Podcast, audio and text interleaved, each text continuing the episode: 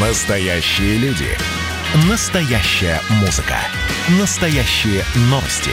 Радио «Комсомольская правда». Радио про настоящее.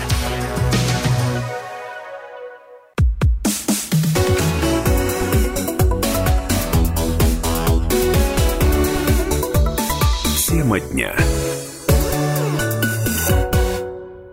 Больше половины ставропольчан с высшим образованием работает не по специальности. Почему так происходит, это и не только. Будем разбирать прямо сейчас. Это программа «Тема дня». У микрофона Илона Агаджанова. Здравствуйте.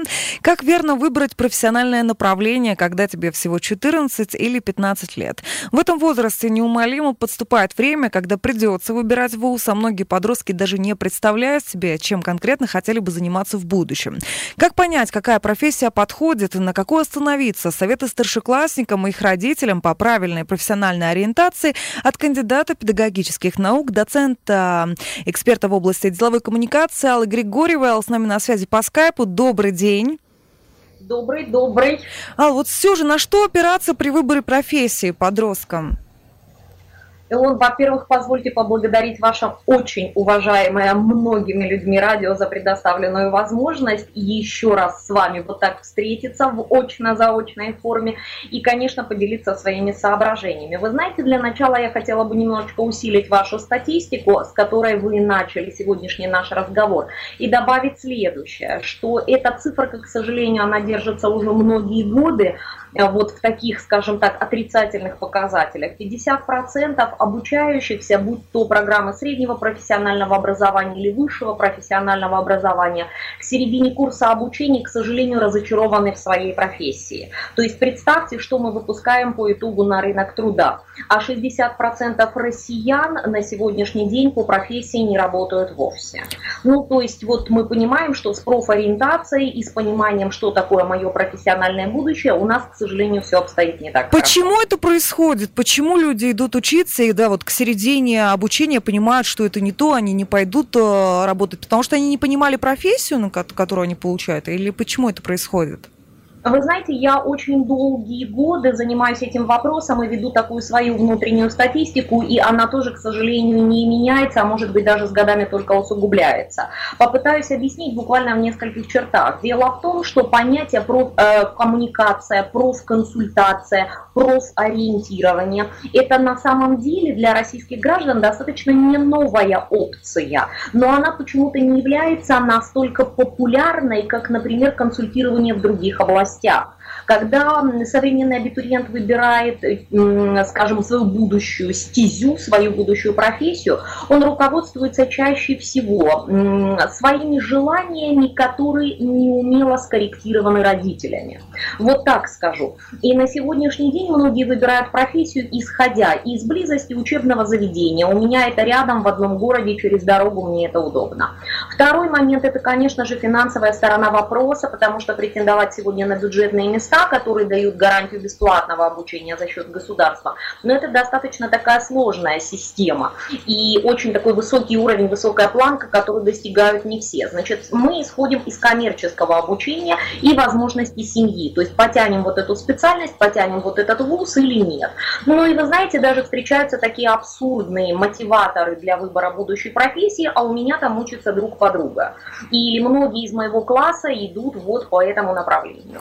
Но, к сожалению, последние места занимает понятие приоритетности моих желаний, то есть вот чего я на самом деле хочу и жажду, и самое главное, понимание профессии, которую я выбираю. Вот, к сожалению, вот такая статистика и вот такие показатели. Ну вот при выборе профессии возможно ли опираться, вот мне нравится или не нравится, это адекватно? Вот, допустим, сегодня тебе это нравится, а завтра нет, а ты уже выбрал эту специальность.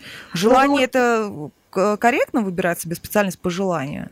Вы очень правильно ставите вопрос. Я прямо вот даже попыталась вас как-то опередить и перебить не совсем корректно. Да, действительно, своими желаниями необходимо руководствоваться, но мы забываем, знаете, о чем? В предыдущем интервью я тоже опиралась на эту схему. Мне очень она мила, и она понятна и доступна, пожалуй, каждому. Я еще раз с удовольствием ее в подарок нашим зрителям и слушателям э, дарю. Э, академик Ландау, математик, замечательный специалист в области именно той точных наук в свое время сказал, что профориентация базируется на таких серьезных трех китах хочу, могу, надо. И вот когда мы исходим только из хочу, это всего-навсего наше желание, которое, вы понимаете, оно мало чем подтверждено. Мы можем хотеть до бесконечности, и желание, например, никогда не станет реальностью. И можем хотеть, не имея на это каких-то определенных возможностей. Вот я все-таки за вот эту троечку, за баланс хочу, могу и надо. Скажите, я могла бы проиллюстрировать эту схему? То есть у нас позволяет рамки и эфира, и потому что мне очень хочется ее разъяснить. Да, потому что для меня, допустим, непонятно надо, что в этом значение, что значение какое. Спасибо большое. Значит, если мы исходим из наших желаний, ну давайте я все-таки буду от них отталкиваться. Вот здесь я всегда иллюстрирую понятие хотения, наших вот таких хотелок, наших желаний, наших мечтаний. А, замечательной фразой Конфуция «Выбери себе работу по душе, и тебе не придется ни дня работать». Мы понимаем, о чем идет речь. Если наше желание, наша мечта совпала с реальностью профессиональной, то мы однозначно счастливые люди, к сожалению, таких немного. Но Конфуций жил немножечко в иные времена, и тогда не было такого спектра профессий и не было таких наших дерзких стремительных желаний. Все-таки было более, скажем так, плановое существование человека в условиях достаточно ограниченных возможностей.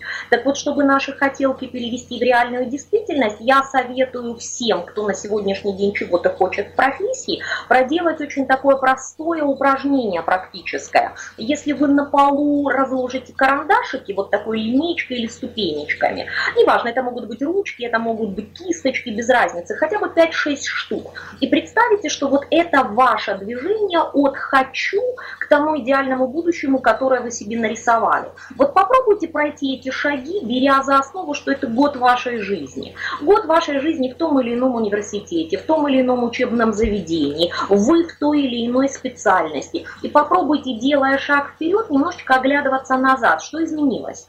Вы стали лучше, сильнее, где вы приросли, чем вы занимаетесь, как вы себя чувствуете, где вы живете, что вы едите, как вы контактируете с родителями, как часто вы можете ездить домой, какие материальные и моральные сложности могут возникнуть. Понимаете, что я сейчас проделываю? Да. То есть на каждом этапе я пытаюсь всем нашим, а, скажем так, потребителям услуги профориентационной объяснить, что, ребят, ваше «хочу» не перейдет никогда в ваше «могу» и в ваше «надо», если вы не проживете эту ситуацию. Вот тогда мечта становится реальностью. Если мы говорим про «могу», вот это очень серьезная штука, потому что мы здесь можем выйти на понятие ограничений. А что нужно знать о себе, прежде чем ты вот окончательно определишься с той или иной профессией? Необходимо знать состояние и возможности своего здоровья. Это раз. Безусловно, уровень своих интересов. Мне это нравится или не очень. Смогу я в этом существовать или нет. И еще немаловажный момент – ваши способности. То есть, что дала природа? То есть, вот есть какие-то задатки. Ну, согласитесь, у кого-то есть способности к музыке, у кого-то к рисованию, у кого-то к спорту, у кого-то к языкам и так далее. Вот этим мы закрываем свое «могу». И мы смотрим, мало желания стать балериной, нужно еще и иметь некие возможности, некие способности, некие таланты. Сразу хочу сказать, что никогда не ограничиваю людей в слове «могу». Потому что есть такая удивительная теория 10 тысяч часов, которая гласит следующее. А если вы хотите приблизиться к э, уровню там, гениальности, положим вот так, вам нужно 10 тысяч часов для того, чтобы отработать тот или иной навык. Это доказано. Да, Люди... это отличная теория. Да, да. да. Люди, которые от природы наделены какими-то талантами, они, может быть, и двигаются чуть быстрее, чуть успешнее, и на первых шагах им легче стартовать, но те, кто хочет выработать в себе тот или иной талант или умение, может использовать теорию 10 тысяч часов. То есть здесь у нас ограничения есть, но они не настолько смертельны. А вот если мы говорим про «надо», то, на чем вы заострили внимание, вот это как раз-таки запросы рынка, а насколько мы нужны нынче на рынке а, миллион тысячу первые юристы, или миллиардные экономисты, или там, я не знаю, миллионные менеджеры, причем э, по непонятной квалификации, потому что менеджер, в принципе, это каждый из нас. Вы в своем деле, я в своем. То есть получается, что прежде чем опять-таки выйти на получение профессии, задайтесь вопросом, а рынок вас ждет?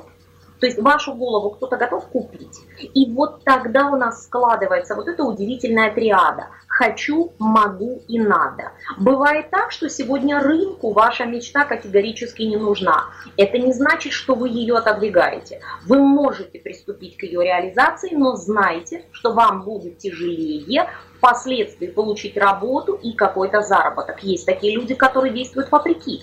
Но я всегда говорю, главное знать на что вы идете. Но вот мне кажется, что вот эта ситуация, она достаточно прозрачна, если вот ее обрисовать вот в этих трех составляющих. Вот о рынке труда мы поговорим обязательно, но через несколько минут сейчас у нас небольшая пауза.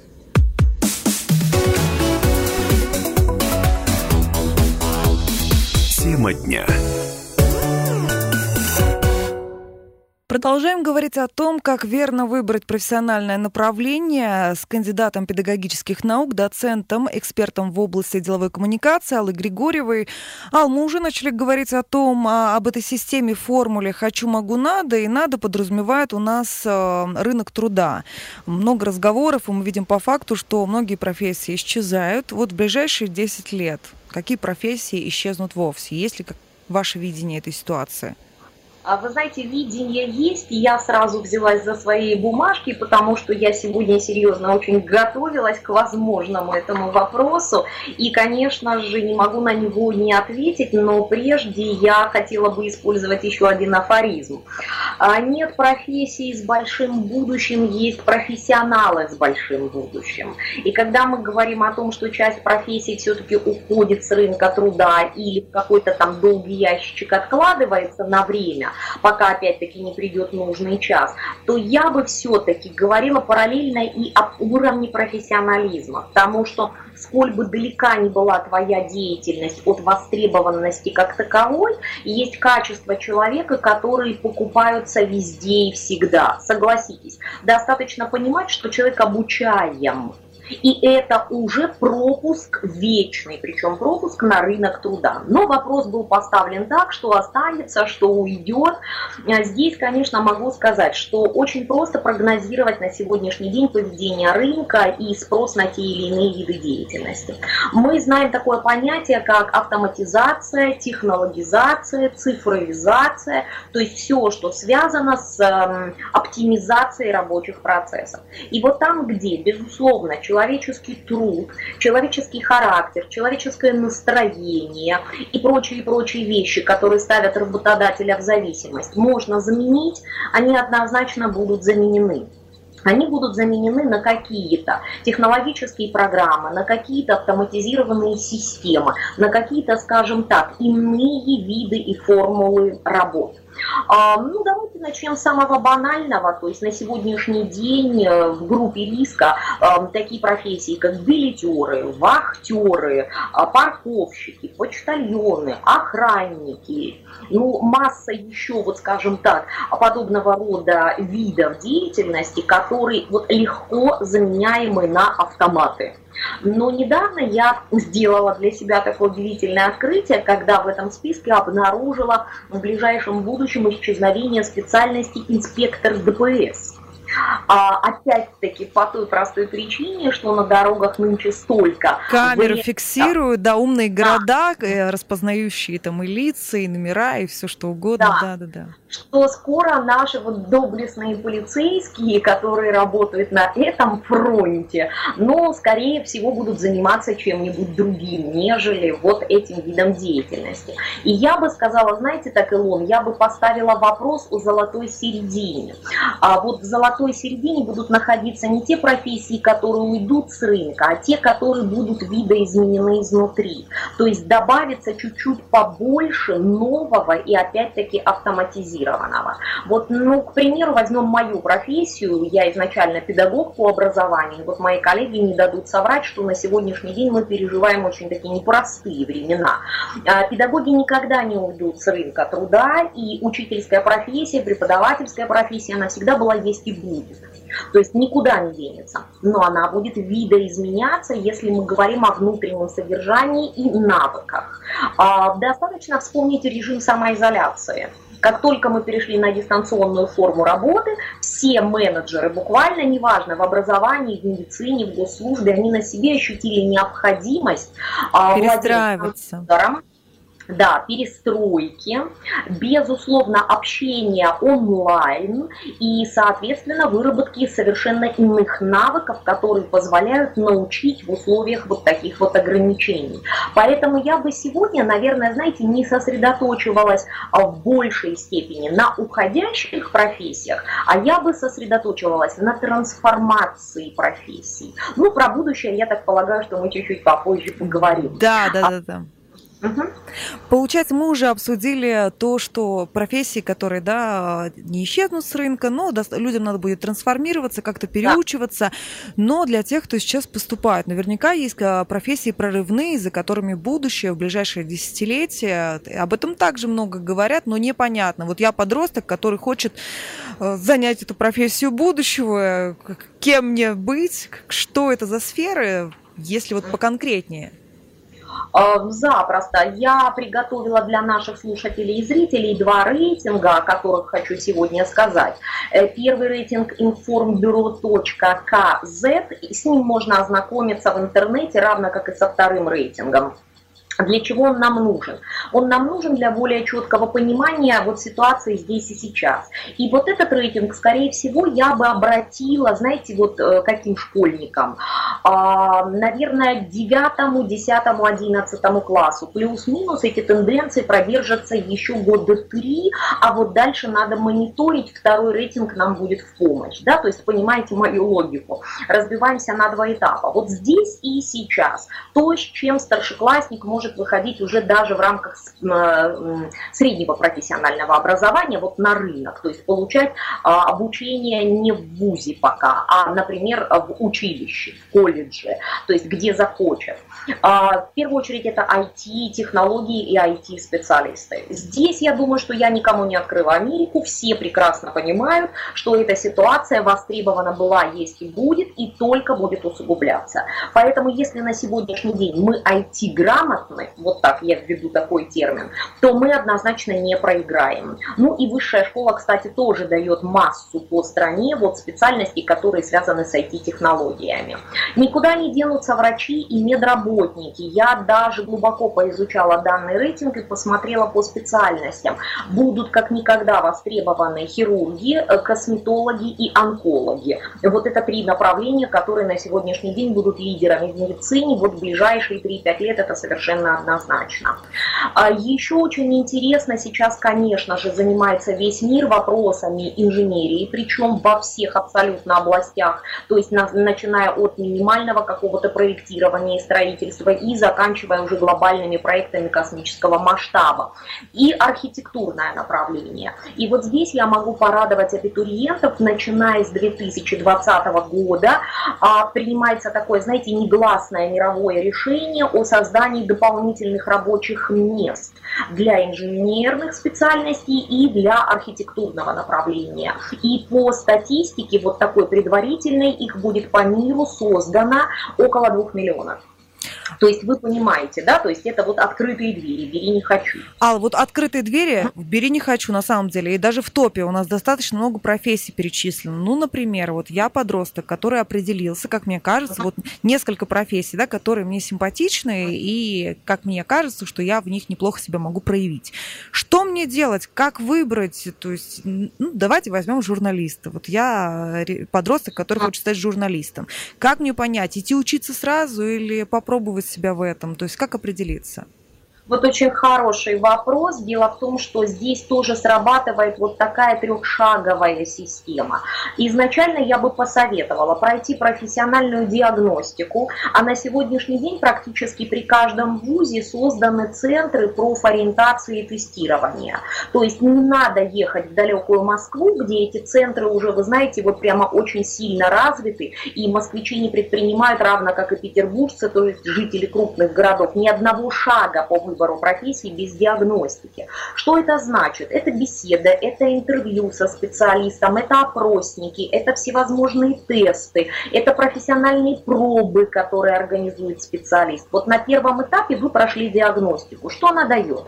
она дает как минимум понимание. Вот вы можете хотеть стать журналистом, но прекрасно должны понимать, что журналист это много говорить, это широко мыслить, и это коммуникация с людьми абсолютно разного порядка. Значит, мы должны посмотреть по диагностике, есть ли у нас к этому склонности и способности. Первый этап, положим, пройден. На втором этапе, когда вы укоренились в мысли, что да, журналистика вам необходима, попробуйте сориентироваться в мире этой специальности. Здесь нам понадобятся справочники всевозможные, путеводители для абитуриентов. Мы должны изучить тот самый обучающий, образовательный рынок. То есть где я могу обучиться на журналиста. Это будет пределы моего края, моего региона, или мне придется, это дефицитарная профессия, специальность, выезжать куда-то дальше. Я всегда абитуриентам говорю, когда вы нашли искомый вуз, вот вам очень хочется обучиться там, у этого вуза хороший высокий рейтинг, великолепные показатели, выйдите на сайт вуза, посмотрите, почитайте, в обязательном порядке вы найдете для себя что-то очень важное и дополнительное. А если есть возможность, вообще посетите день открытых дверей. То есть вы воочию увидите те стены, в которые вы так серьезно хотите попасть. И на третьем этапе я бы порекомендовала и абитуриентам и родителям серьезно потрудиться и заняться планированием карьеры.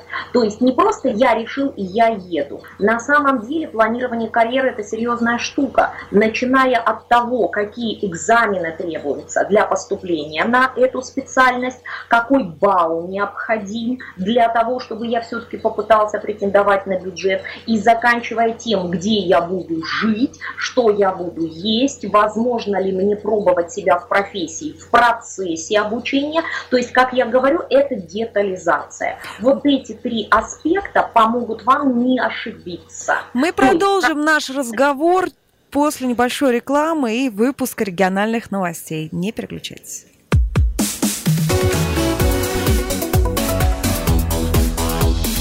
Тема дня.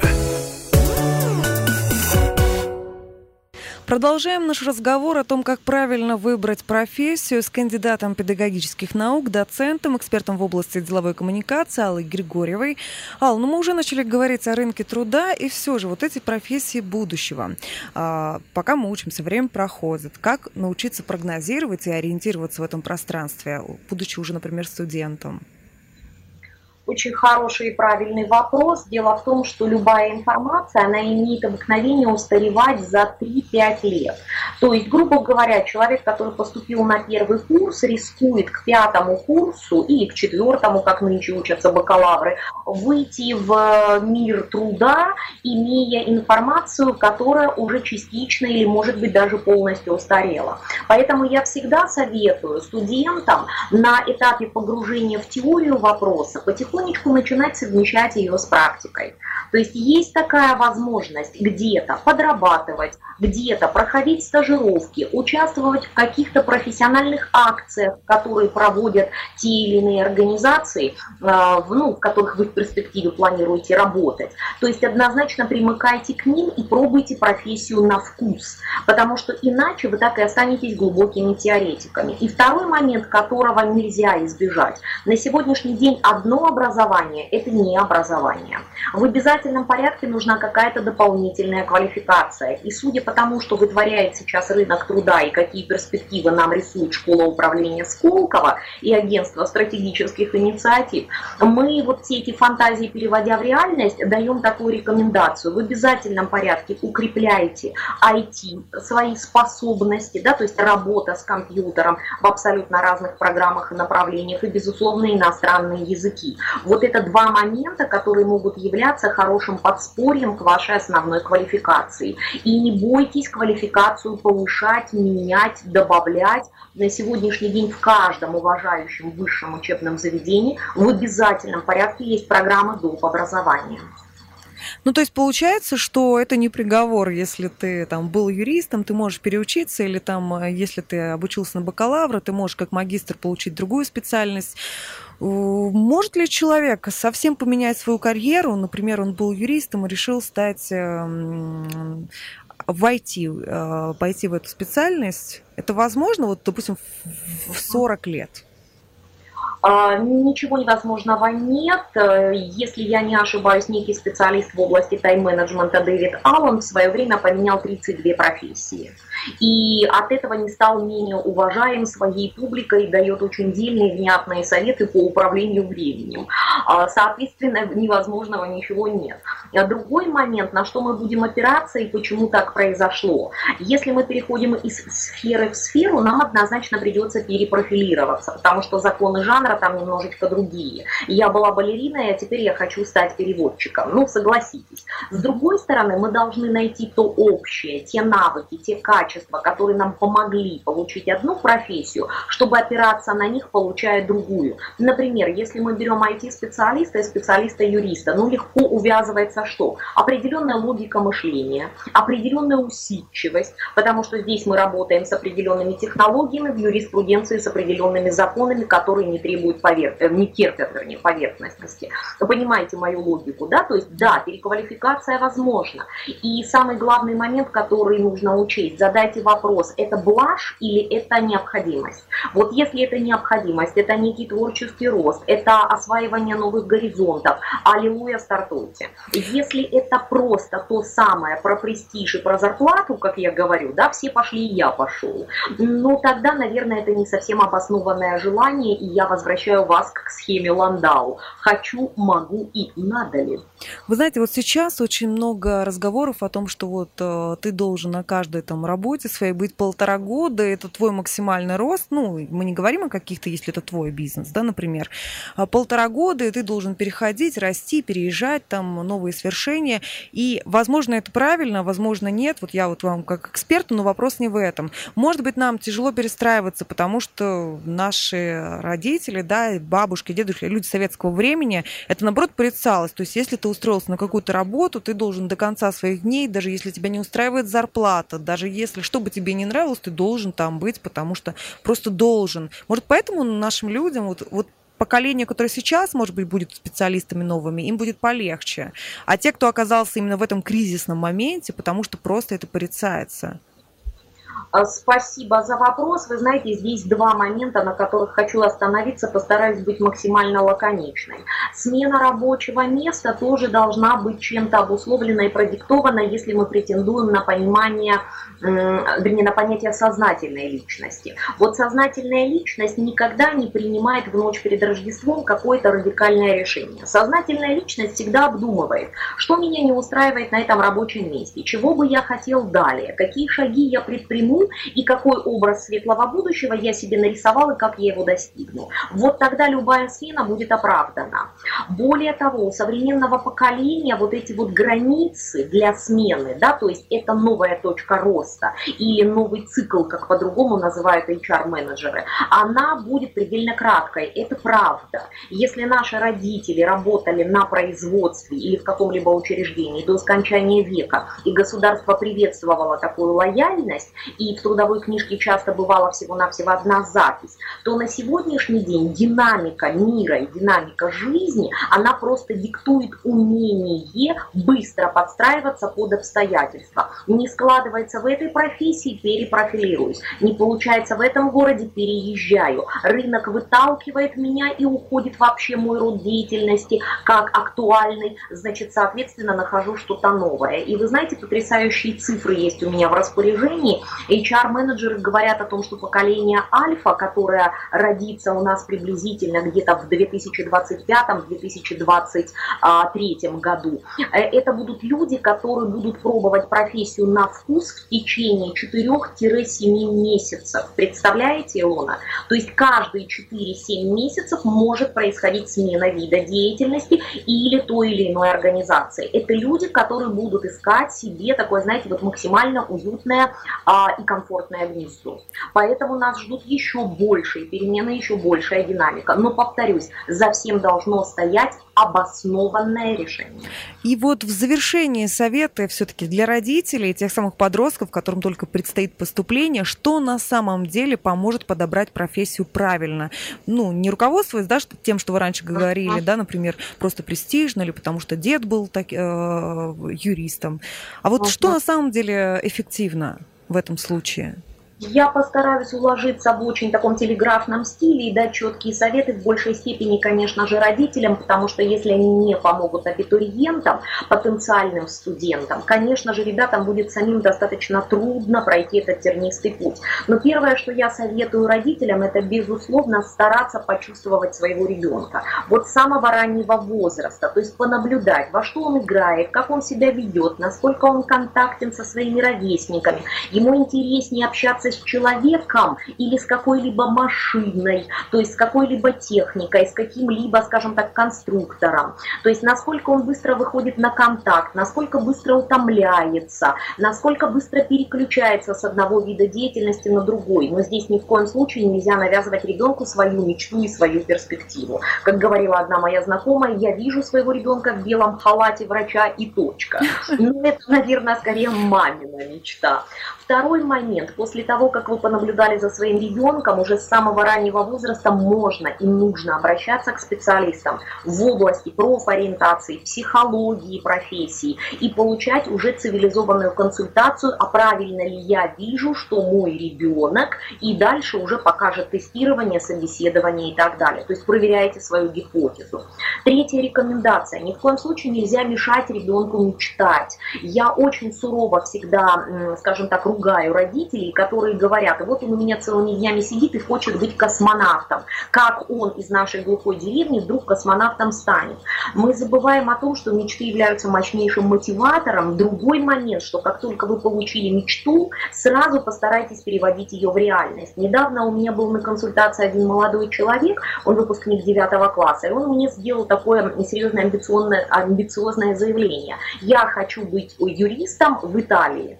И вот как только мы с ним стали раскладывать эту мечту на реальные шаги, у него появилось очень много задач. Во-первых, учиться нужно в зарубежном вузе, чтобы овладеть международным правом на должном уровне и диплом был признан. Во-вторых, нужно немножечко подтянуть международный английский. В-третьих, посмотреть, сколько российских специалистов работает за рубежом, в частности в Италии. Вы понимаете, да, то есть провести мониторинг. Мечта это прекрасно, но вы аккуратненько, пожалуйста, ее не губя, переводите в реальность. Безусловно, нужно устанавливать контакты с вузами и вообще с учебными заведениями, где получать профессию вы захотите. Потому что без прямого контакта с вузом вы никогда до конца не поймете условия обитания в этой новой среде. То есть нужно видеть ректоров, нужно видеть деканов, нужно видеть студентов, нужно в конце концов видеть территорию, а, духом которой вы должны пропитаться. Поэтому дни открытых дверей потому и созданы, и называются открытыми. Приглашаем, приходите. При каждом удобном случае я советую родителям обязательно ребенка погружать в профессию. То есть либо намеренно посещать те или иные, скажем так, выставки, ярмарки профессий, либо при случае обязательно акцентировать внимание. Вот ты хотел стать железнодорожником, мы сегодня едем на таком-то поезде, обрати внимание на. Да, то есть более детально акценты расставлять на практику. Всегда родителям нужно быть готовым, что мечта поменяется. Вот это то, о чем, Илона, мы говорили, смена профессии, видов деятельности. Да, Алла, спасибо вам за этот разговор, действительно полезный. Наш гость сегодня кандидат педагогических наук, доцент, эксперт в области деловой коммуникации Алла Григорьева. Говорили мы о том, как выбрать профессию и не прогадать. Запись программы вы можете найти на нашем сайте radiokp.ru. Для вас работала Илона Агаджанова. Всего доброго.